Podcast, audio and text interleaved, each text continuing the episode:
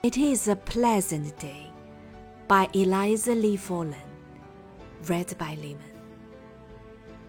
Come, my children, come away, for the sun shines bright today. Little children, come with me, birds and brooks and posies see. Get your hats and come away, for it is a pleasant day. Everything is laughing, singing, all the pretty flowers are spring. See the kitten full of fun, sporting in the pleasant sun. Children too may sport and play, for it is a pleasant day.